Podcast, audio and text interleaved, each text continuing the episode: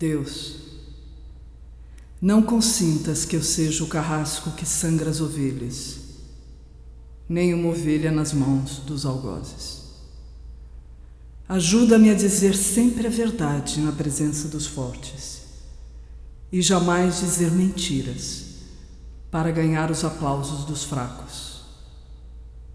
Meu Deus, se me deres a fortuna, não me tires a felicidade. Se me deres a força, não me tires a sensatez. Se me for dado prosperar, não permita que eu perca a modéstia, conservando apenas o orgulho da dignidade.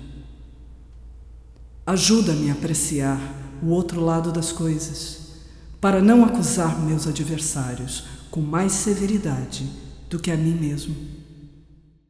Não me deixes ser atingido pela ilusão da glória quando bem-sucedido, e nem pelo desespero quando derrotado. Lembra-me que a experiência de uma queda poderá proporcionar uma visão diferente do mundo.